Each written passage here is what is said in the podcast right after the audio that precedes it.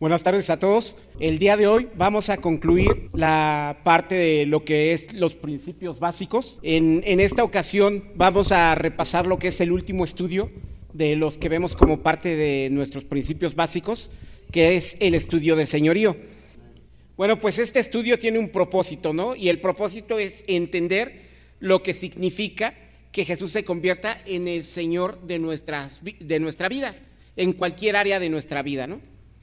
Y la expectativa es que cada uno de nosotros y cada uno de los amigos que estén estudiando con nosotros la, Biblia acepte vivir bajo el señorío de Cristo. Todos nosotros sabemos que tuvimos un señorío diferente, en donde nos guiábamos sobre nuestros pensamientos, sobre las cosas que nosotros habíamos aprendido, sobre las referencias que habíamos tomando, tomado de la familia, de la sociedad, de nuestro entorno. Y que verdaderamente tuvimos una necesidad de hacer un cambio. Y que ese cambio fue principalmente guiado al encuentro más grande que hemos tenido en nuestra vida, que fue el encuentro con Dios a través de Jesús. Eso hizo un cambio completamente en nuestras vidas y hoy todos nosotros nos estamos esforzando por vivir bajo el señorío de Cristo. Y eso es lo que tenemos que transmitir a cada una de las personas con las que estudiamos la, la, Biblia. Esa es nuestra realidad. La primera escritura que vamos a ver es una escritura muy inspirante que está en el libro de Efesios, que es el libro que este mes este, nos eh, tocó leer, que yo creo que lo pudiste leer una vez por semana, si no es que una vez por día y todo, porque es un libro de solo seis capítulos. Es un libro muy enriquecedor y, muy corto, ¿no? La escritura dice, Efesios 1, del 18 al 21. Dice, pido que Dios les ilumine la mente para que sepan cuál es la esperanza a la que han sido llamados, cuán gloriosa y rica es la herencia que Dios da a su pueblo santo, y cuán grande y sin límites es su poder, el cual actúa en nosotros los creyentes. Este poder es el mismo que Dios mostró con tanta fuerza y potencia cuando resucitó a Cristo y lo hizo sentar a su derecha en el cielo, poniendo por encima de todo poder, autoridad, dominio y señorío, y por encima de todo lo que existe, tanto en este tiempo como en el venidero. En este momento, Pablo estaba hablando a la iglesia de Éfeso. Recordemos que la gente de Éfeso no eran gente judía, eran griegos. Y les estaba diciendo lo que realmente Dios había hecho en sus vidas a través de Cristo. Y estaba ubicando a Cristo en el versículo 21 en el lugar que le corresponde, en donde Cristo está ocupando un trono, un señorío. Y quien le dio ese, ese lugar no somos nosotros, nosotros no somos los que subimos a Cristo al trono. El trono se, se lo ganó él, pero Dios es el que lo colocó en el trono. Es, eso ya es algo que nosotros no podemos hacer, no es cuestión de, de, votación, de si le corresponde o no, es cuestión de que Dios le dio el lugar de honor principal a Cristo por todo lo que Él hizo por la humanidad, porque Él es el que rescató nuestras vidas y dijo que lo puso por encima de todo poder, autoridad, dominio y señorío. Hasta arriba de toda la importancia y de todo gobierno está Cristo. Todo lo que hay aquí en la tierra le corresponde a Cristo. Nuestras vidas le corresponden a Cristo, ¿no? Ahora, nuestras vidas le corresponden a Él, pero para que el poder de Cristo pueda estar presente o el poder de Dios a través de Cristo esté presente en nuestras vidas, nosotros necesitamos darle ese señorío. Esta escritura es de las más inspirantes que existen porque te habla de algo que te puede maravillar completamente, que es el poder de Dios.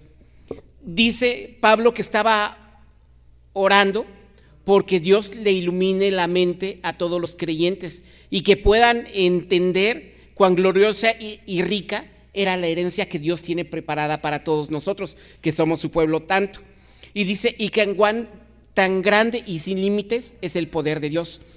Si hablamos del poder de Dios, nos podemos sorprender de lo inmenso que es, un poder que es capaz de devolverle la vida a una persona después de tres días de que ha estado sepultado. ¿Esto qué implica? Tú sabes eh, fisiológicamente qué ocurre con un organismo cuando muere, empieza a descomponerse. Y después de tres días de que ya está en estado de descomposición, Dios volvió a limpiar todo ese cuerpo con un poder que es inmenso, ilimitado, y le volvió a dar toda la vitalidad que tenía en un inicio, toda la pureza que tenía, lo volvió a, revivir, a regresar a la tierra. ¿Sí? Allí podemos entender lo que es un poder sin límites, que es capaz de poder hacer cualquier cosa. Aún las cosas que para nosotros pueden ser imposibles de que pasen, Dios las puede hacer realidad. Pero ¿a través de quién las va a hacer realidad? Si vemos esta parte de la escritura, en el versículo 19 dice, y cuán grande y, sin límites es su poder, el cual actúa en nosotros los creyentes. ¿Qué quiere decir con eso? Que el poder de Dios a través de Cristo ya está presente en nosotros. Y cuando nosotros estudiamos la Biblia, ese poder se manifiesta y ese poder transforma y ese eh, eh, poder es el que te genera el deseo de hacer cambios. Y es el que eh, genera en los amigos el deseo de hacer cambios y de vivir un compromiso diferente, un compromiso grande con, con Dios. Porque tú recuerdas cuando tú estudiaste la Biblia, o sea, había tal vez inseguridades, había temores, había muchas cosas, pero había algo dentro de ti que no paraba de emoción, de sentir, es que es lo que yo necesito. Dios me está conquistando y yo quiero seguirlo, yo quiero estar cerca de Él, yo quiero acercarme completamente a, lo que Él, y aunque representaba retos muy grandes, estuvimos dispuestos a seguir ese, ese señorío, ¿no? Porque entendemos lo que significaba para nosotros, ¿no? Hoy, ¿qué significa para ti que Jesús es el Señor de tu vida? Que es, que tú le perteneces, que es el que te guía que es el que te enseña, que está, es el que está al pendiente de todo lo que realmente tú necesitas. Vamos a ir a la siguiente escritura, que está en Romanos 14, versículo 8. Dice así la escritura, si vivimos, para el Señor vivimos, y si morimos, para el Señor morimos, de manera que tanto en la vida como en la muerte, del Señor somos. ¿Sí? En esta parte de la escritura, Pablo estaba hablando al pueblo romano y les decía esto, si nosotros vivimos, para el Señor vivimos, y si morimos, para el Señor vivimos, porque del Señor ya somos. Esto nos está reiterando lo que yo te decía, ya no te perteneces ni a ti mismo, tu cuerpo no te pertenece ya a ti, tu cuerpo ya le pertenece a Cristo. ¿Y qué representa que tu cuerpo este, pertenezca a Cristo? Que el propósito de tu vida cambia, porque tu propósito ya no es lo que te dicta la mente, sino es el poder honrar a Dios a través de Cristo, porque tú le perteneces a Cristo y tú sabes que todos los pasos que Cristo dio aquí a la tierra, por lo que Él sanó personas, por el que Él enseñó, por lo que Él entregó su vida, por todo lo que hizo Cristo, fue para darle gloria a Dios. Y con eso salvó a un pueblo muy grande, ¿no? Y dentro de ese pueblo salvado estamos todos nosotros. Entonces tenemos que darnos cuenta, ya no nos pertenecemos a nosotros, somos parte del Señor, nos pertenece ese gran Señor. Y por eso te decía que para estudiar esto tenemos que tener en la mente verdaderamente quién es Cristo. ¿Sí? Cuando alguien no conoce a Cristo, le cuesta trabajo cualquier palabra que uno exprese y de decir cómo es que le puedo pertenecer a alguien, ¿no? Pero cuando tú sabes quién es Él, te sientes inspirado y quieres ser parte de. La siguiente escritura, Mateo 10, versículo 3, 37 al 39, dice lo siguiente. El que quiere a su padre o a su madre más que a mí, no merece ser mío. Y el que quiere a su hijo o a su hija más que a mí, no merece ser mío. Y el que no toma su cruz y me sigue, no merece ser mío. El que trate de salvar su vida, la perderá, pero el que pierda la vida por causa mía, la salvará. Esta es una escritura que ya hemos repasado, que la vimos en el estudio de la vida de un discípulo, de discipulado, hoy lo estamos viendo aquí, y es una escritura en donde Jesús estaba dando esta enseñanza y estaba hablando acerca de las relaciones personales.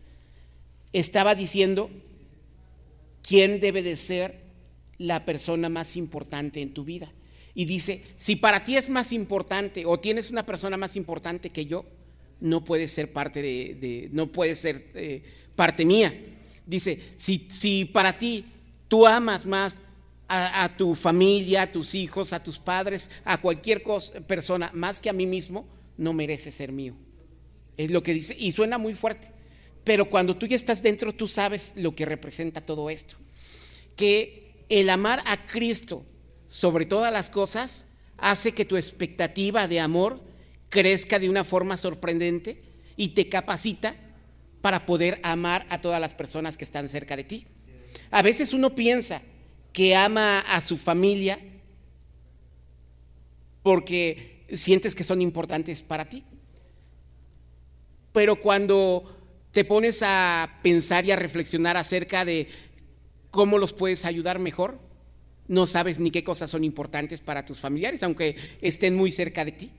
O cuando tú dices que amas a, tus hijos eh, más que nada en la vida, puede ser que tú lo creas así, pero entonces, ¿por qué no los construyes de una mejor manera para que sean, eh, digamos, mejores personas de lo que fuiste tú? ¿Por qué cuesta trabajo la corrección? ¿Por qué cuesta trabajo tantas cosas? Porque a veces no sabemos ni cómo amar y el amar es algo que Cristo no, nos enseña. Lo más importante es que todos nosotros miremos que para seguir a Cristo y tenerlo como el Señor de nuestras vidas, tiene que ser el número uno en nuestras vidas. ¿sí? No puede competir con alguien más. Y a veces nosotros lo ponemos a competir con muchas cosas, con muchas personas. Para ti, hoy en día, en este momento, quién es la persona más importante. Y podemos empezar a, pensar que hay razones para poder amar a alguien más que a Cristo. Y te, empezamos a tener desenfoques. La realidad de las cosas es que la Biblia nos dice que quien debe de ser más importante para nosotros es Cristo. Y si una persona no está dispuesta a poner a Cristo en primer lugar, dice Cristo, no merece ser mío. ¿Y qué quiere decir con esto? Que al final de cuentas no está obligando a las personas a seguirlo a la fuerza. Nadie de nosotros está obligado a seguir a Cristo. Pero si nosotros decidimos ponerlo como el Señor de nuestras vidas, tiene que ser Él la persona más importante para nosotros, ¿no? Y dice, el que trate de salvar su vida la perderá, pero el que pierda su vida por causa mía, la salvará. En esta parte nos está diciendo que de cualquier forma, nosotros nos podemos empeñar eh, en querer controlar y ganar el mundo, ¿no? Y construir grandes cosas para nosotros, pero olvidándonos de Cristo. Y al final de cuentas, nuestra vida se va a perder. Pero si nosotros nos enfocamos principalmente en glorificar a Cristo, vamos a salvar nuestra vida. Y sabemos a qué se refiere esta escritura. Se refiere a la vida eterna, ¿no? Al final de cuentas, nuestra vida aquí es de paso, porque hay una herencia más grande que veíamos también en la primera escritura de Efesios, que hablaba acerca de la gran herencia que Dios tiene para su pueblo santo. Y esa herencia es una vida eterna. Y si tú no crees en esto, pues no tienes fe. No tienes fe en Dios, no tienes fe en Cristo. Y cuesta trabajo poder mirar un poquito más hacia allá. Y por eso a veces esta vida se nos hace más compleja, porque solamente aspiramos a vivir bien aquí y no pensamos en todo lo que va a venir posteriormente. Y hay que construir aquí para vivir bien allá también, ¿no? Entonces, esto es lo que dice esta escritura. La siguiente escritura, Mateo 7, 21, dice lo siguiente. No todos los que me dicen Señor, Señor entrarán en el reino de los cielos, sino solamente los que hacen la voluntad de mi Padre Celestial. Esta escritura es una escritura muy clara. Mucha gente dice que tiene fe en Cristo, dice que eh, Cristo es su Señor, dice que, que creen, que lo conocen, pero de nada sirve conocer a Cristo si al final de cuentas no estás siguiendo sus pasos, no estamos siguiendo sus lineamientos. ¿De qué sirve? Este, ¿Nos vamos a salvar o no nos vamos a salvar? Dice que solamente los que hacen su voluntad van a poder estar en el reino de los cielos. ¿Tú aspiras a poder llegar al reino de los cielos? Yo creo que sí, ¿verdad? Yo sí aspiro llegar al reino de los cielos. Todos queremos llegar a ese reino. ¿Te imaginas cómo puede ser tu vida en ese lugar? La Biblia te expresa varias cosas de, las características de, ese reino. Un reino eterno, un reino sin dolor, sin llanto, sin lágrimas, sin, sin problemas, sin ya más pruebas. Las pruebas las vivimos aquí. Y las pruebas son precisamente para perfeccionar nuestra fe y para ayudarnos a darnos cuenta que nosotros solos no podemos y que necesitamos de un Dios para poder ser mejores, ¿no? Para poder salir muchas veces de esas pruebas, ¿no? No basta con reconocer a Cristo como nuestro Señor. Lo importante es lo que realmente vivimos, la práctica, nuestros hechos. Eso es lo más importante, ¿no? Vamos a Hechos 21, versículo 13. Dice así la Biblia. Pero Pablo contestó, ¿y por qué lloran y me ponen triste? Yo estoy dispuesto no solamente a ser atado, sino también a morir en Jerusalén por causa del Señor Jesús. Todos nosotros sabemos que Pablo era un ciudadano judío, había nacido en Israel, era un israelita perfecto, un cumplidor de la ley. Y sabemos que cuando él se convirtió a Cristo, él salió de Israel y salió como misionero a, todo lo, que era la región del Mediterráneo, ¿no? Empezó este, a irse a Macedonia, después Grecia, hasta llegar a Roma. Estuvo por todos esos lugares. Cuando Pablo ya había construido bastante, decide regresar a Roma. Y en Roma, cuando iba camino a Roma, ¿qué, es lo que pasa? las cuatro hijas de Felipe, este, que eran profetizas, le dicen, ¿sabes qué? No vayas a Jerusalén porque allí te van a querer matar. Y de repente llega otro profeta y le dice lo mismo a Pablo. Le dice, Pablo, este, yo te aconsejo que no llegues a, no llegues más bien a Jerusalén, ya no vayas para allá, no tienes a qué ir porque allá te quieren matar. ¿no? Y Pablo les contesta esto que dice la escritura, dice, ¿por qué lloran ustedes y por qué me hacen dudar o por qué se ponen triste y me hacen, eh, me hacen ponerme triste? Si yo estoy dispuesto no solamente a ser atado, sino también a morir por causa del Señor. Y sabemos que así fue su vida y que sí murió por causa del Señor, como muchos mártires, del primer siglo hombres que estuvieron dispuestos a entregar su vida a causa de Cristo. Y esto a todos nosotros nos muestra una gran expectativa que hay de lo que representa entregarse al señorío de Cristo. Es estar dispuesto a lo que sea por causa de Cristo. ¿no? Este, cuando uno está dispuesto, las pruebas, y créanme que eh, este, todos nosotros por nuestra experiencia podemos decir, eh, decir que es así, las pruebas son menores. Cuando alguien ya aprende la lección, tiene menos pruebas, porque Dios ya no te, si ya aprendiste la lección, Dios ya no te pone pruebas. Entonces, cuando tenemos muchas pruebas es porque no tenemos tanta disposición en el corazón. Es lo que mis 27 años de vida cristiana me han enseñado. Las pruebas más difíciles las he vivido cuando soy más testarudo, cuando dudo más, cuando eh, tengo más conflicto, cuando, cuando, cuando me alejo un poco de Dios, vienen más pruebas y pruebas más complicadas, pero cuando uno confía completamente, vienen momentos de mucha tranquilidad y paz y sobre todo de mucha bendición. Entonces, nosotros tenemos que darnos cuenta de algo y esto lo tenemos que transmitir con los amigos cuando estamos estudiando la Biblia también, que si nosotros seguimos a Cristo por obligación, vamos a tener un resultado de solamente de un cumplimiento. Pero cuando nosotros decidimos ir más allá con nuestra propia voluntad, vamos a obtener bendiciones, vamos a obtener algo mucho más grande, que es una satisfacción de saber que aunque no te pedían algo, tú lo pudiste hacer, ¿no? Y eso es lo que más te deja. Te, te, deja en tu ánimo, en tu gozo, en todo, porque tú sabes cómo fui capaz de poder atreverme a hacer esto cuando alguna vez lo veía tal vez imposible. Es cuando Dios recompensa más. Yo te puedo comentar que en, en el tiempo que yo tengo de convertido, 27 años, he vivido diferentes experiencias por diferentes lugares.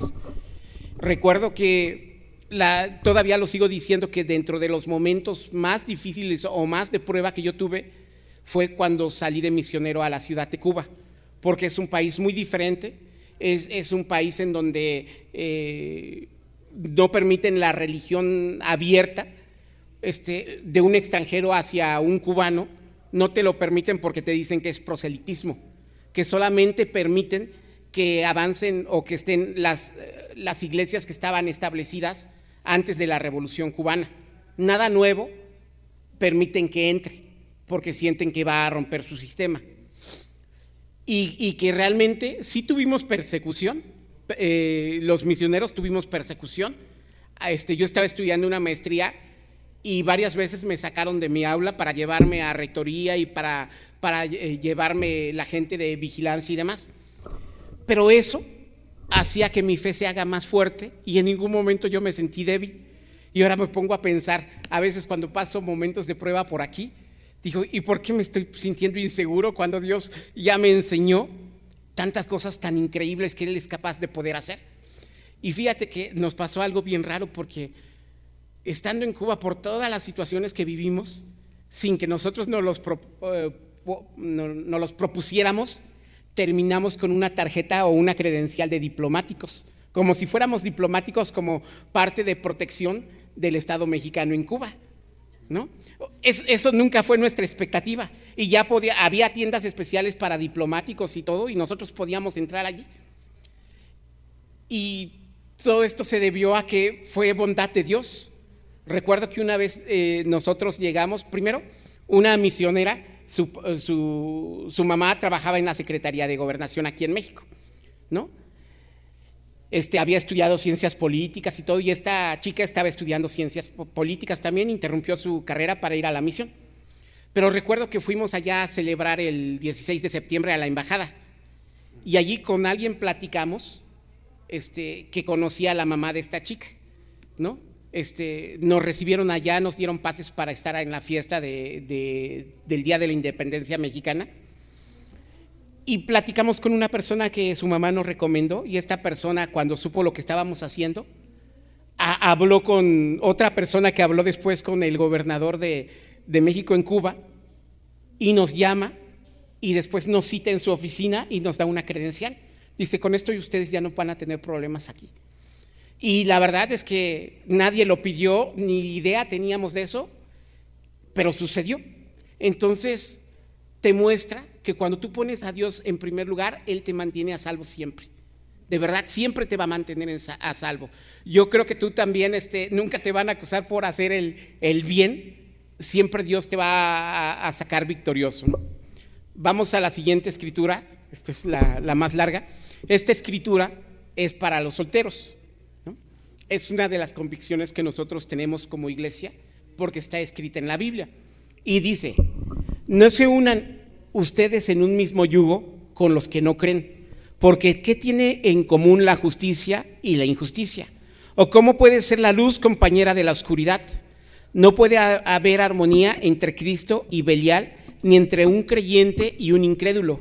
No puede haber nada en común entre el templo de Dios y los ídolos porque nosotros somos templo del Dios viviente, como él mismo dijo, viviré y andaré con ellos, yo seré su Dios y ellos serán mi pueblo.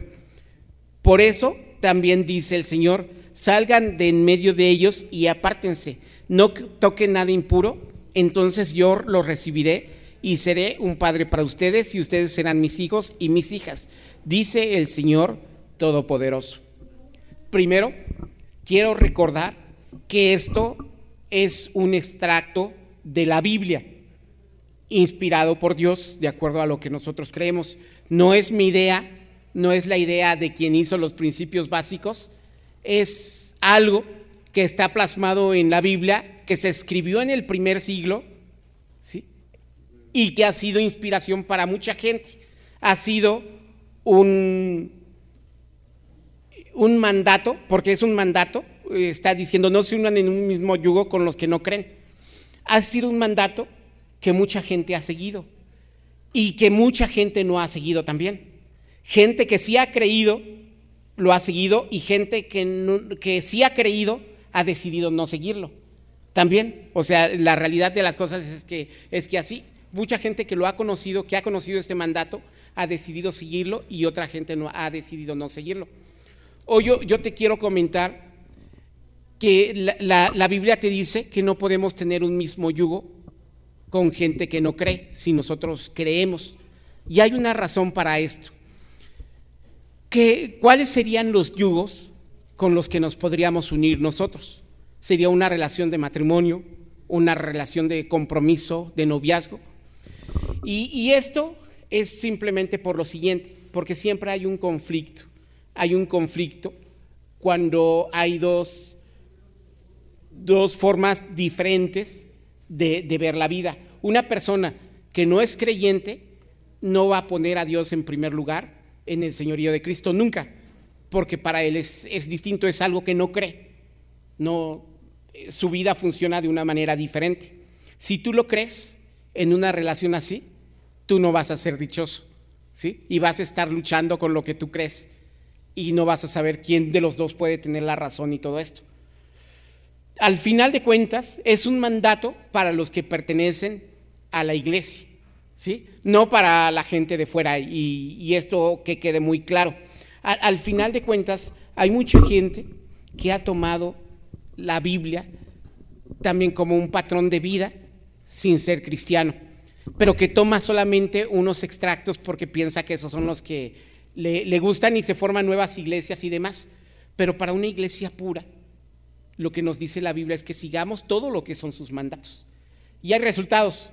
Hoy ustedes saben, por lo menos de por mi matrimonio, es un matrimonio formado dentro de la iglesia. Mi esposa se convirtió como soltera, yo me convertí como soltero, nos casamos aquí y hemos aprendido tantas cosas, nos ha ido bien, hemos pasado pruebas como todos los matrimonios, pero Dios ha estado en medio de nosotros y vamos librándola muy bien, ¿no? Estamos cumpliendo 18 años, este, 18 años de, estar casados. Sabemos que hay otros matrimonios formados aquí en la iglesia, ¿no? Pero también sabemos que hay otros matrimonios como el de Víctor y Maggie, que, se acercaron aquí a la iglesia, se casaron afuera y se formaron aquí. Patty y Charlie se casaron afuera y se, vinieron aquí. Otros que sí se han convertido aquí como estos jóvenes de enfrente. Eh, Elvia y David se casaron dentro de la iglesia, se conocieron en la iglesia. Ana y Memo, también eh, lo mismo. Y lo más importante de todo esto es que nosotros entendamos que si Dios construye un reino, Dios puede poner las reglas que Él quiera poner, porque es su reino. Y es como en tu casa, es como en tu casa. Tú no obligas a tus invitados a seguir todas las reglas de, tu casa, porque son tus invitados. Y tú sabes, eh, digamos, que puedes ser flexible con ellos en algunas cosas. Pero a los miembros de tu casa, a ellos sí los obligas a cumplir tus reglas y tus normas, ¿no? Tú dices, ah, no, no, no, este, aquí las reglas son estas. Y si tú vas a vivir aquí, antes de salir de esta puerta, tienes que hacer esto, esto, esto y dejar la casa así. Y si te paras de la mesa, tienes que hacer esto, ¿no?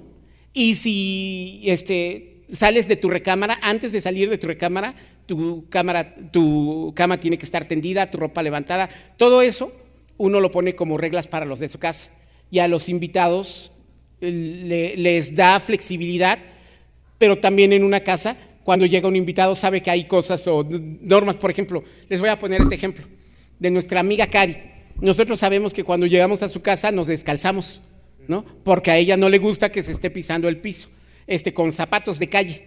¿no? Entonces puedes llevar este, sandalias y, te cambias, o, puedes este, eh, llevar calcetines gruesos, lo que quieras, pero son reglas que ella pone, aún para, para sus invitados. Algunas cosas sí se pueden tener.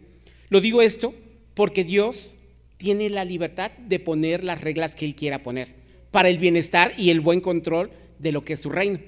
Y así puso esta regla.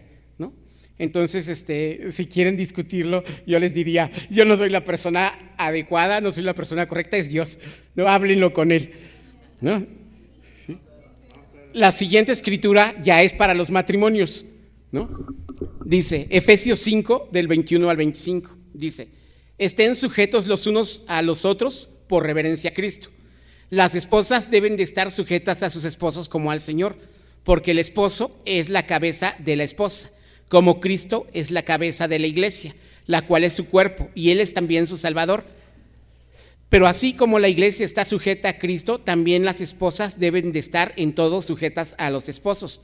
Esposos amen a sus esposas como Cristo amó a la iglesia y dio su vida por ella.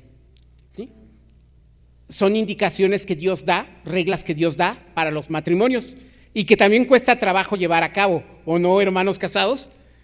Pero son reglas que sabemos que tenemos que acatar, porque son reglas que vienen de Dios. Y dice, primero dice, estén sujetos los unos a los otros por reverencia al Señor. O sea, tenemos que estar sujetados, eh, mi esposa de mí, yo de ella, y así cada, cada pareja de matrimonios, ¿no? Y dice, las esposas deben de estar sujetas a sus esposos como al Señor, porque el esposo es cabeza de la esposa. Y pone la analogía, así como Cristo es cabeza de la iglesia. Imagínate para una mujer lo que representa sujetarse a un hombre, ¿no? Sujetarse a su esposo. Aquí no están hablando de movimientos feministas ni de movimientos machistas, sino de reglas de Dios. Y miren, les voy a explicar algo que yo aprendí bien. A mí se me hacía, híjoles, qué mandato tan fuerte este que Dios da para las mujeres, decía, y, como qué reto tan grande para los hombres el saber que una esposa se va a sujetar a ellos. Con mi esposa yo aprendí más el significado de todo esto cuando ella me lo, explica de la siguiente manera. La sumisión es un acto de fe.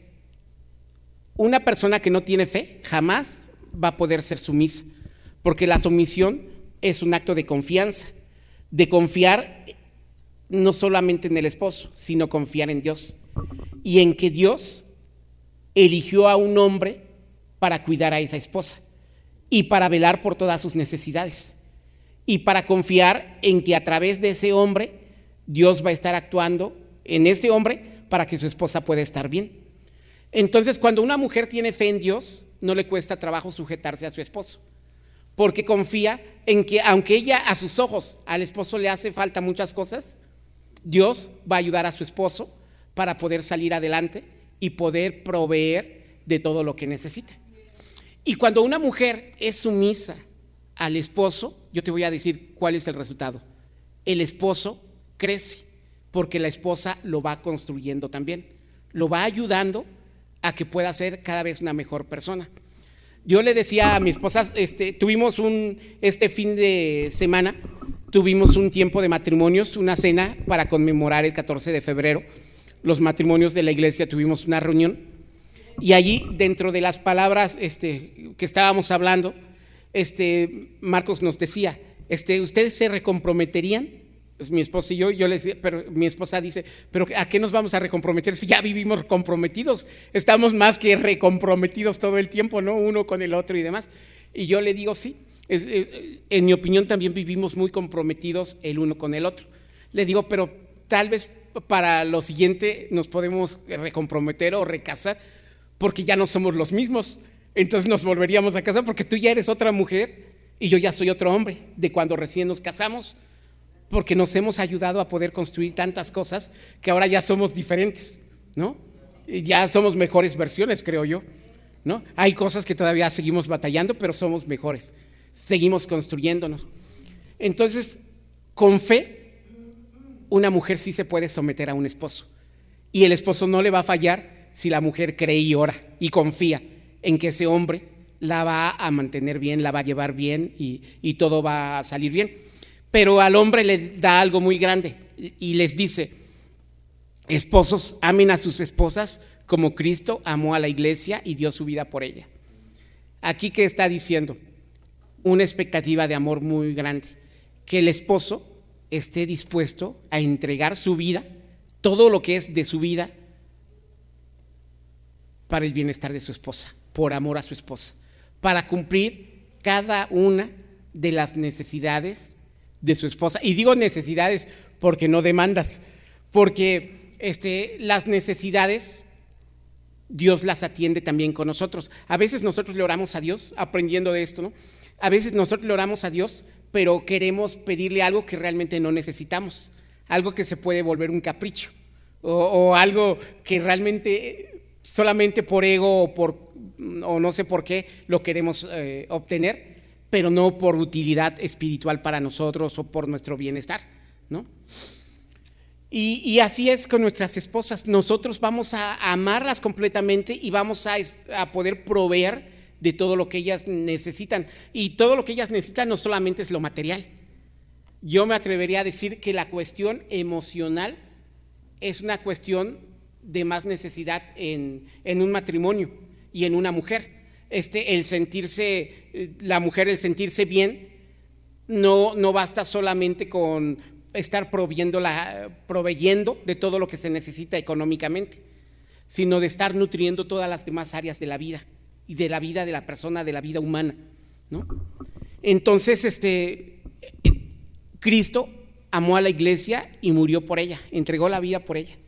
Y nosotros, nuestra expectativa es, por eso les digo también muy complicada. Para las mujeres es difícil sujetarse a los esposos, tanto como para los esposos se vuelve muy complicado poner en primer lugar a las esposas todo el tiempo. ¿no? Pero pues es el mandato que Dios nos da. Y también en Efesios 5, más adelante dice en el versículo 28, de la misma manera deben los esposos amar a, sus esposas como a su propio cuerpo. El que ama a su esposa se ama a sí mismo, porque nadie odia, odia a su propio cuerpo, sino que lo alimenta y lo cuida como Cristo hace con la iglesia reitera que debemos de amar a nuestras esposas como a nosotros mismos, porque las esposas ya son parte de nosotros mismos y por eso dice, porque nadie odia a su cuerpo, ¿no? alguien lo ama, lo alimenta, lo cuida, lo procura. Y el versículo 33 dice, en todo caso, que cada uno de ustedes ame a su esposa como a sí mismo y que la esposa respete al esposo. Y la cuestión del respeto también se vuelve un desafío muy grande para la esposa la cuestión del respeto, porque la esposa sí construye al esposo, realmente, verdaderamente sí lo construye, pero a, veces la tendencia puede ser de tratarlo como a un hijo, ¿no? Porque las mujeres ya traen esa parte muy desarrollada. ¿No? Así como están acostumbradas a, siempre buscar lo mejor para los niños, irlos enseñando, a, veces así se quiere hacer la cosa con el esposo y tiene que ser todo con mucho respeto, ¿no? La mujer debe de orar y, buscar siempre, en todo momento, respetar al esposo, ¿no? Así como el esposo en todo momento estar amando a la esposa.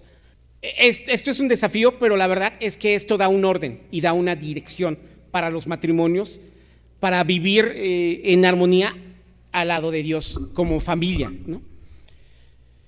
Finalmente, este, como conclusiones de este estudio podemos ver lo siguiente. ¿Puede un cristiano, puede, puede Cristo ser tu Salvador, pero no tu Señor? Nosotros sabemos que no es así. Para que uno pueda aceptar a Cristo como su Salvador o pueda ponerlo como Salvador, tiene que estar dispuesto a que sea tu Señor también.